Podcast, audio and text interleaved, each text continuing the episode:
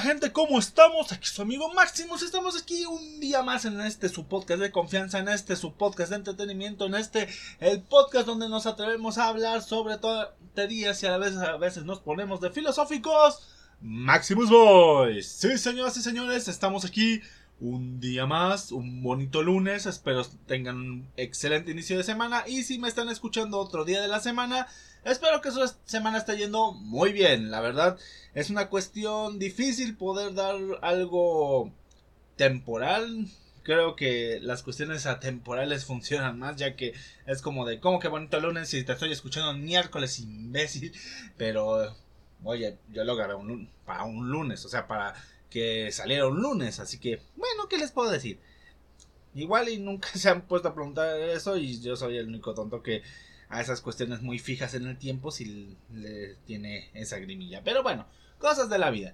Em, ¿Qué tal? ¿Cómo han estado? ¿Qué tal su semana? Yo la verdad un poco ocupado, como se habrán dado cuenta, pues uh, subiendo los podcasts, eso no ha faltado, no ha fallado, pero posiblemente el podcast siguiente, el podcast del miércoles, que ya culminará con la trilogía de LS en, con One Piece, bueno, hablando de One Piece, pues tal vez sea el último en una semana, dos semanas, y esto se debe a ciertos, pues no contratiempos, todo lo contrario, ciertos procesos que debo llevar para culminar algo que más adelante tal vez haga un podcast sobre ello pero va a ser bueno tanto para mí como para la gente que está interesada en temas financieros. Así que, señoras y señores, igual puede ser, no aseguro nada, este una o dos semanas desaparecido en cuanto a podcast. Igual en cuanto a videos, tal vez ahí nada más reduzco un poquito la subida, porque como ya saben o ya lo han de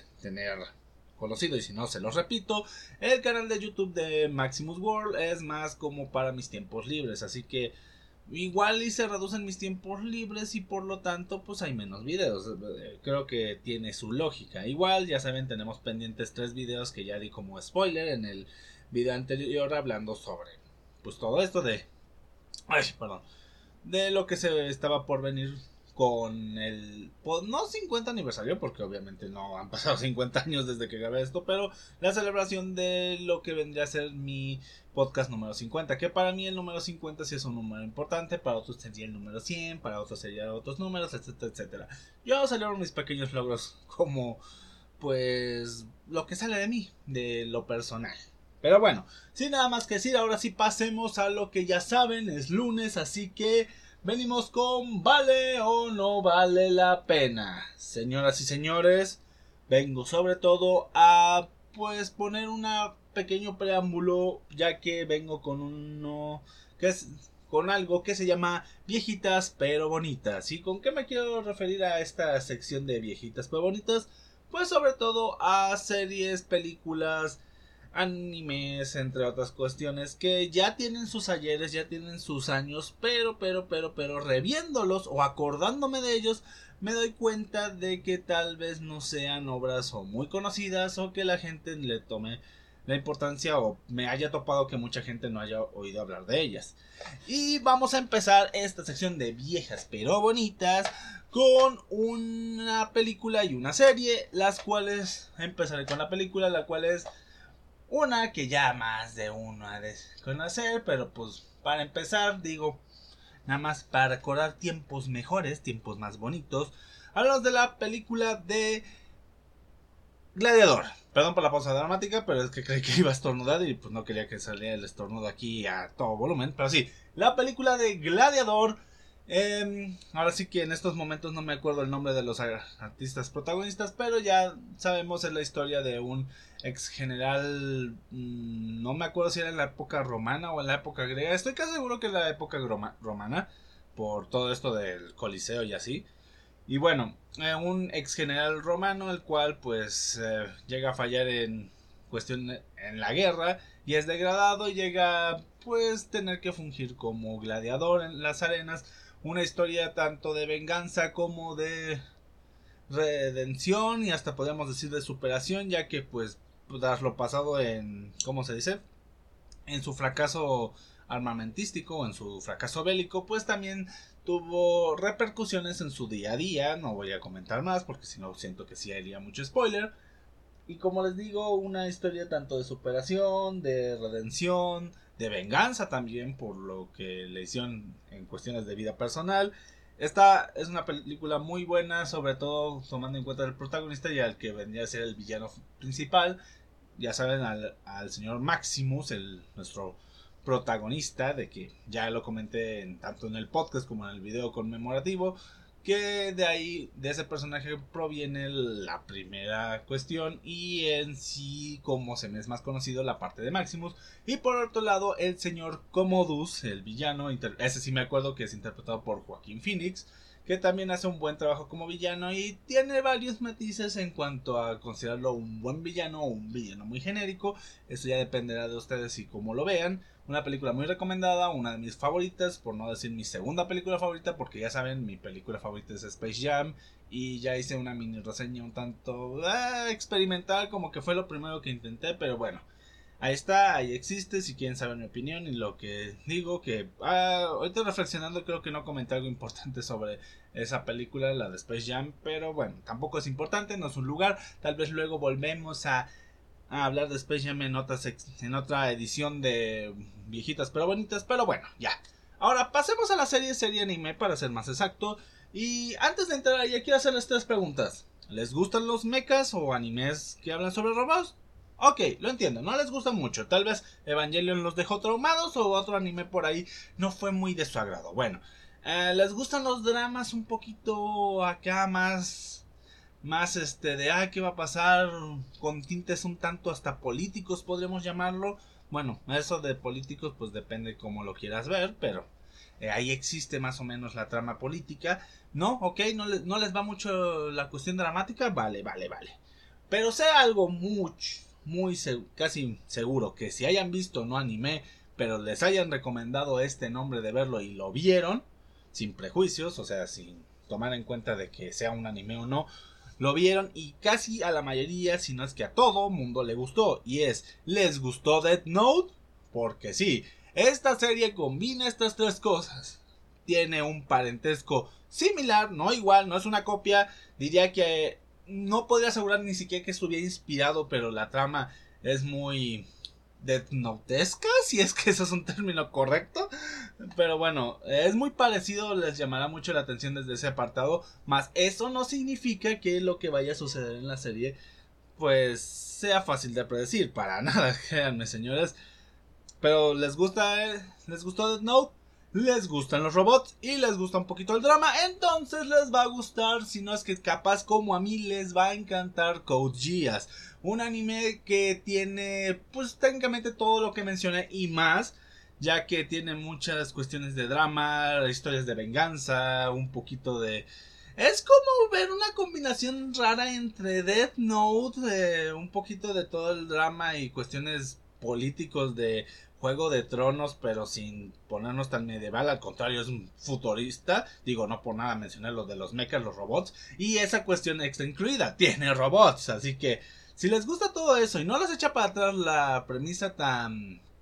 ¿Cómo llamarlo? loca que pude haber dado en un primer instante, yo sí los recomiendo mucho, sobre todo por la parte eh, de la historia y cómo está contada. Es cierto que hay algunos agujeros, no agujeros de guion, sino conveniencias de guion, ese es el término correcto, pero luego están justificados. Es cierto que hay mucha gente que no le gusta que te presenten algo en el capítulo 3 y luego te lo justifiquen hasta el capítulo 20, por poner un ejemplo, pero son cosas que a veces son necesarias. La cuestión no es lo mismo que hagas algo y te lo expliquen hasta otro capítulo a que te planteen algo y luego te lo conectan con algo que pasa luego. Sé que eso es. Son dos cosas diferentes. No, ahorita no estaría para platicar sobre eso. Porque es como platicar sobre cuál es la diferencia entre que una cosa conecte con la otra. Que una cosa tenga que ser respaldada por algo en el futuro. Creo que es el mejor resumen que puedo hacer. Y es cierto que a veces se peca un poquito de eso. Que a veces hay algunas cuestiones muy convenientes por las cuales el protagonista o algunos de los personajes logran sobrevivir a actos que literalmente es así de, oye, tú tenías que morir, pero bueno, digamos que sería el único punto medio negativo, por así ponerlo, porque también depende de gustos eso, que puede llegar a suceder. Además de que yo les recomiendo algo, si les llega a gustar mucho la serie a rumbos de su final y no esperan nada más y no se sintieron decepcionados por el final, quédense con las únicas dos temporadas en anime, porque también hay una película secuela, no tan secuela, ¿a qué me refiero? Es una película que podría decir que continúa los hechos del, de la segunda temporada, que es la temporada final dentro del anime, pero llega... llega a ser un poquito descuadrada y pues si te gustó el final también puede que no te llegue a gustar mucho por dónde va esa trama. Así que Koji es un anime que recomiendo mucho, sobre todo por su protagonista Lelouch y Ahí le dejamos en viejitas pero bonitas una película y una serie. Ahora sí, señoras y señores, no vi mucho, estoy en proceso de ver muchas cosas, estoy en proceso de ver eh, una serie que se llama Ragnarok, estoy en proceso de verme las todas las temporadas de Castlevania, porque pues, eh, salió la cuarta y me di cuenta que no he visto ninguna. Así que eh, no traigo mucho más que una película que salió para Netflix, la cual sí vamos a mencionar. Y es nada más y nada menos que Army of the Dead. A ver, si ya en su momento eh, le di el visto bueno y ahora sí que hablé sobre Zack Snyder, bueno, más bien me gustó lo que hizo Zack Snyder con la Justice League y su versión o su Zack Snyder Cut. Déjenme decirles que aquí es como que la cara opuesta. Es que miren, con Zack Snyder como director yo tengo esta cuestión. Yo no siento que él como, como tal haga películas del todo malas. Siento que hace películas decepcionantes para el fandom o películas que llegan a ser muy buenas o entretenidas. Pero en el caso de Army of the Dead creo que es de las pocas veces, si no es que la primera vez que voy a decir que una película, por lo menos para mí, no me terminó de satisfacer, en el sentido de que no me entretuvo. Así que más o menos ya van viendo que aquí la opinión no va a ser muy positiva. A ver, les explico.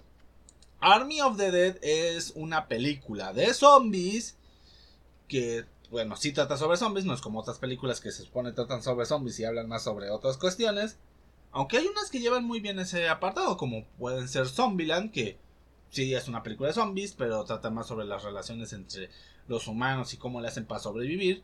Pero aquí es una película sobre zombies donde ah, digamos que los zombies no es que se pasen a segundo plano, es que literalmente, a excepción de cuando estamos en la recta final, no les prestan casi nada de atención. O sea, se les hace una mención, hasta se supone hay un personaje que es experto en ellos. Y te ponen esta idea de que hay dos tipos de zombies, los zombies que son todos brutos y no saben nada, y otros, y otros zombies que son más inteligentes y así, pero la neta, a excepción del zombie principal, por así llamarlo, yo no veo tanta diferencia. O sea, tal vez unos un poquito más rápidos que otros. Pero, pues no, la verdad no me terminó de convencer la película. Además de que tiene unas tendencias a usar la cámara para que pareciera un poco más casera, un poco más rústico, que igual no, no, no, no, no, no, me agradan del todo, ¿no? O sea, les voy a hablar totalmente sobre mi opinión y sobre lo que me pareció. O sea, en ese apartado técnico de la cámara, no. En actuaciones, bueno, no hay mucho que decir. Todos actúan como en la típica película de acción donde van a o rescatar a alguien o van a cumplir una misión que les que les ¿cómo se dice? que les impone gobierno. Spoiler alert, este es un poco de ambas, aunque bueno, aquí no es gobierno, es una persona millonaria o tal vez... No me acuerdo bien, la verdad. Hubo una parte de la película donde literalmente me quedé... Me, quedé, me quería quedar dormido porque para hacer una película de acción llega a haber partes donde te aburres y donde dices, ay, ¿qué pasa aquí? Ya, un poco de acción. O un poco de acción que mínimamente me entretenga. Porque entiendo que hay acción, pero pues ah, no es entretenida. O sea, no hay. No existe esa cuestión. Además, ah, una cuestión que no quiero. ¿Cómo decirle? O más bien un apartado, porque siento que estoy redundando mucho al decir muchas veces la misma palabra. Pero un apartado que siento que Snyder ha estado metiendo últimamente. Y entiendo el por qué. son como que estos apartados simbólicos, religiosos. Digo, ya lo vimos en Justice League Snyder Cut cuando se hizo en los promocionales con la aparición del Joker con un traje muy a lo Jesús crucificado. Pero aquí, pues, ay, caray. No son tan perceptibles, déjenme decirles, no existen tanto. Pero son esos. No, no nos vamos, mejor dicho, a esa parte religiosa, sino a la parte simbólica. Ya que peca mucho del efecto depredador. ¿A qué me refiero con el efecto depredador? Bueno, este es un término que acuñé después de haber visto un video sobre las muertes en depredador. Y es que parecía ser, o bueno, muy enrevesado. Ponían que cada muerte de los. Bueno, de la armada que llevaba. Que llevaban eh, la misión de cazar al depredador. Moría de una manera simbólica o de una manera que representaban cómo se habían enfrentado como tal o cómo se habían presentado ante este reto. Y de la misma manera podrían muchas veces se hace eso, pero se nota a leguas, porque por ejemplo hay un personaje que desde que entran a las zonas de zombies se queja de que hay un maldito tigre zombie. Y eso tampoco lo consideraría como tal spoiler, pero hay un maldito tigre zombie. Y literalmente ese personaje ve su final gracias a ese tigre zombie. Luego hay dos que son unos desquiciados, o sea, que lo único que piensas es en, matar, matar, matar, matar. Además de que tienen un compañero al inicio de la misión que les, les dice, oigan, ustedes, ustedes están locos, solo van a ir a morir. Eh, creo que ya se darán una idea de que ellos no salen vivos. En sí, es una película donde muchas de las muertes parecen que te las pronostican. Y es cierto que no son tan obvias, o sea, no son muy, muy, muy obvias. Pero es como que la simpleza de una muerte la llega a, revesar tanto o a veces lo hace eludir tanto esos apartados que es cuando llega así de pues ya me lo esperaba o sea desde hace como dos escenas atrás ya me esperaba que te murieras así que pues va ok y esa es otra cuestión extra nunca llegas a emparejar tanto con los personajes creo que con los únicos con los que llegas a bueno emparejar no es la palabra correcta llegas a empatizar, ajá, tanto con los personajes. Creo que con los únicos que llegas a empatizar y hasta eso un poquito es con el personaje de Batista, de Batista, con el personaje este de uh, no me acuerdo bien el nombre, creo que era Ana de la Reguera. Sí, Ana de la Reguera tiene un papel en esta película.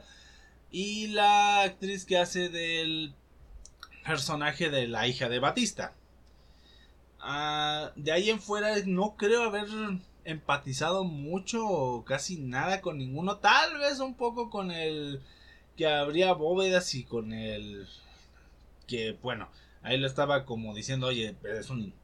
¿Qué estás haciendo? Vamos a matar zombies y tú pareces aquí un novatín. Y bueno, sí, era un novatín. Literalmente es alguien que se encargaba de abrir cajas fuertes. Pero bueno, la película no puedo bajarla de un sin sentido de cuestiones. Es cierto que es una película de zombies, no le tengo que pedir la lógica del mundo, pero dentro de tu mundo tienes una lógica. Y es a donde quiero llegar. La lógica de ese mundo se llega a perder en el final. Un final que, por cierto, deja muy, muy, muy claro de que esto va a tener segunda parte. veamos si lo arreglan en eso. Yo soy de las personas de que Ah, si la película no es un total desastre y ya te anuncian la segunda parte, vamos a darle oportunidad a esa segunda parte, por más malo que pueda ser. Pero bueno, la cuestión es que anuncian sobre todo que hay una segunda parte y hay una cuestión que te dejan total y muy claramente, eh, ¿cómo podríamos decir?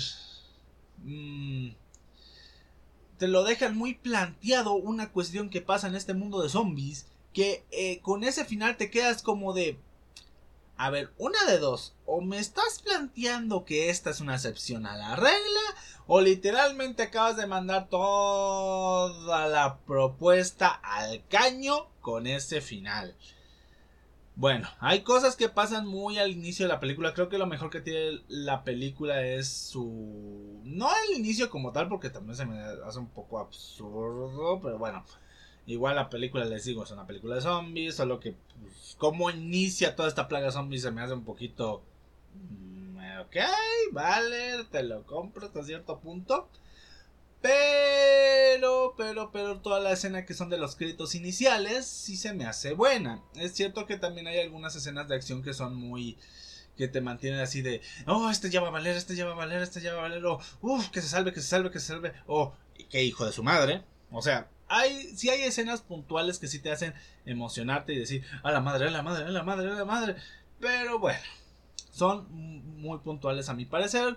Al igual que el villano. A ver, el villano, villano, villano, villano.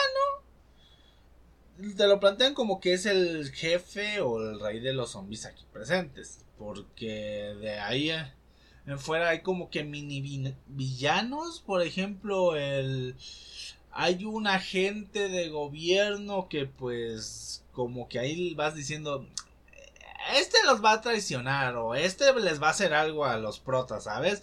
Como que como que este no se ve como cara de buen amigo o el tipo que los contrata para ir a hacer la misión de de ¿cómo se dice?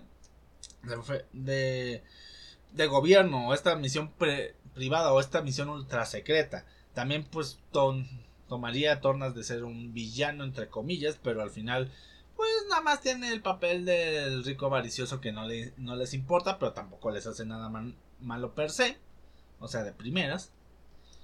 Y bueno, o sea, hay muchas cosas que esta película podríamos decir también que carece, ya yo no podría opinar más porque siento que ya son cosas pues como que demasiado puntuales y ya si dije muchas cosas puntuales para ejemplificar cosas que de un apartado más general que no me gustaron, creo que aquí me tardaría la vida. Además de que pues también no quiero que todo se vaya en decir lo malo porque me técnicamente a muchos les arruinaría la película y tal vez hay gente que pues sí disfrute de esto. Entonces, en conclusión, ¿vale o no vale la pena Army of the Dead? Verán, para toda la publicidad que se le dio y para todo lo que llegué a ver porque literalmente me lo metieron en un pago por evento. Literalmente, una lucha que no se veía muy prometedora para hacerla llamativa. O no sé si fue para hacerla llamativa, pero sí para... ¿Cómo se dice esto? Para aprovechar ese espacio metieron zombies. O sea, literalmente metieron gimmicks de zombie a una lucha. Es cierto que es wrestling, es cierto que es entretenimiento deportivo, pero zombies, literalmente zombies de la nada. Es así como de, ok, pero bueno, eso ya es como que muy aparte, eso ya es muy pex mío, de mi gusto por la lucha, etcétera, de la lucha libre, etcétera, etcétera.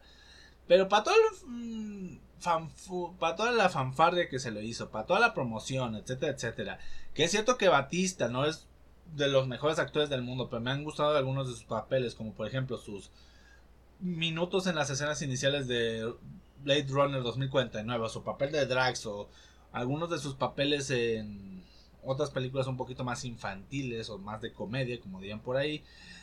Bueno, de comedia infantil, perdón, porque hay comedia de todos tipos, pero esta es comedia infantil. Pues sí me ha gustado, pero ah, en esta película también como que me queda de ver un poquito. Y usando a Batista también como referente y entre otras cuestiones siento que la película llega a ser decepcionante. Llega a ser una película que vende más humo de la que la esencia. Es más estilo sobre sustancia. Creo que es el término que se llega a utilizar mucho para este tipo de filmografías, para este tipo de películas. Es más estilo sobre sustancia. Pero si a ti te gustan esas películas que son muy stylish, muy muy acá de ah, vamos a matar zombies pero con estilo, vamos a matarlos acá y allá con ciertos toquecitos de humor que, miren, yo soy un amante de las películas de comedia, pero el humor en esta película tampoco, tampoco déjenme decirle que es como que la octava maravilla del mundo. Creo que si tuviera que encerrar en los géneros más proliferantes en, a esta película, bueno, más bien si tuviera que definir a esta película por sus géneros más proliferantes, serían acción y bueno, no es terror. Creo que el género zombie de por sí es un género, así que vamos a dejarlo en zombies y acción no podría decir más. De todo, del resto de géneros hay un poquito de todo, pero tampoco es como que, uh, hay un montón. La película puede ser una película que te eches, pues, para un fin de semana, entretenerte ahí, pues, para ponerla tal vez hasta de fondo. No es una película del todo desagradable. Es cierto, no recomiendo ponerla para cuando vas a comer, porque si hay muchas escenas de entrañas. O sea, las muertes sí son un tanto explícitas. Pero de ahí en fuera, es una película que te puede gustar, no te puede gustar, no es la gran maravilla. Es, no es la gran maravilla, ni siquiera la podría catalogar como tal una película objetivamente buena. Es más una película entretenida tirando a mediocre. Creo que mediocre es la palabra adecuada porque mala, mala, mala, mala tampoco es. Zack Snyder hace un trabajo bueno para que sus películas no caigan en ese abismo de lo malo. Así que pues, mm, es algo. Pero miren, si vamos a evaluar a Zack Snyder por algo es por su esfuerzo de transmitir sus ideas. Que sus ideas sean del agrado de todo el mundo, eso ya es muy diferente. En este caso no fue de mi agrado, como igual. Em, tal vez para mucho del público en general la película de Watchmen le haya parecido una gran obra como a mí en su momento, pero después de que te pones a compararlo con el material original te das cuenta que es decepcionante. Creo que esa es la definición de Zack Snyder, que sus películas o llegan a maravillar o gustar mucho a la gente o llegan a decepcionar. Y en el caso de Army of the Dead es una película decepcionante que no recomiendo y la única cuestión o la única forma en la que podría recomendarlo es si te gustan este tipo de películas un poquito más de stylish, un poquito más de de mm, estilo de estas películas de acción, si te gustan este género zombie nada más pues para ver pues algo nuevo, algo, bueno, nuevo entre comillas, muchas comillas, pero es algo, pues, algo que no, o sea, pues para meter algo más a tu catálogo de que, ah, ya vi esto. Así de fácil, no creo que sea una película trascendente, tampoco creo que sea una gran basofia, pero es una película más del montón. Pero bueno, señoras y señores, aquí lo dejamos, aquí terminamos. Uh, metimos un poquito de viejitas pero bonitas, hablamos sobre Army of the Dead. Y espero que esta sección les haya gustado. Volveremos ya próximamente en unas dos semanas. Porque si dijera una semana sería la próxima. Pero así como en unas dos, tres semanas regresaremos otra vez con esto. Esperen nuestro podcast sobre el es. Donde estaremos hablando sobre el único, último, mejor dicho, último personaje de la trilogía de One Piece. En sí, el último tuvo que haber salido la semana pasada, pero como ya habrán escuchado en el preámbulo de ese podcast, había un personaje que antes de que se acabara el furor de la película de Kimetsu no Yaiba o Demon Slayer, como la conozcan, tenían que meter, tenía que meterlo porque si tiene un, si tenía un tema que me agradaba comentar. Bueno, señoras y señores, no me quiero ir sin antes pasar a darles las recomendaciones de siempre. Ya saben nuestros amigos de Escala Guía de Vida por un lado, nuestros amigos de Oye Lobo por el otro. Por parte de nuestros amigos de Oye Lobo, ya saben, los pueden encontrar en YouTube, Facebook y Spotify con ese mismo nombre, Oye Lobo.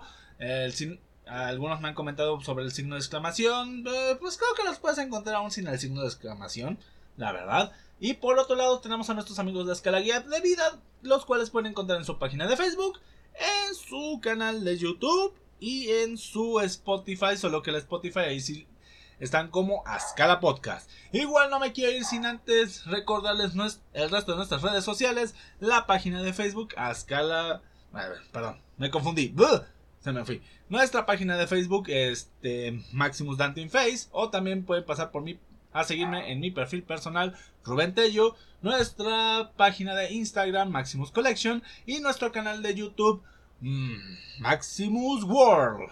De igual manera les recuerdo aquí en Maximus Voice, los estamos esperando con muchos podcasts por detrás nuestro.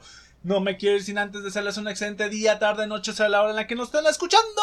Y nos vemos, leemos y escuchamos. Hasta la próxima. Bye.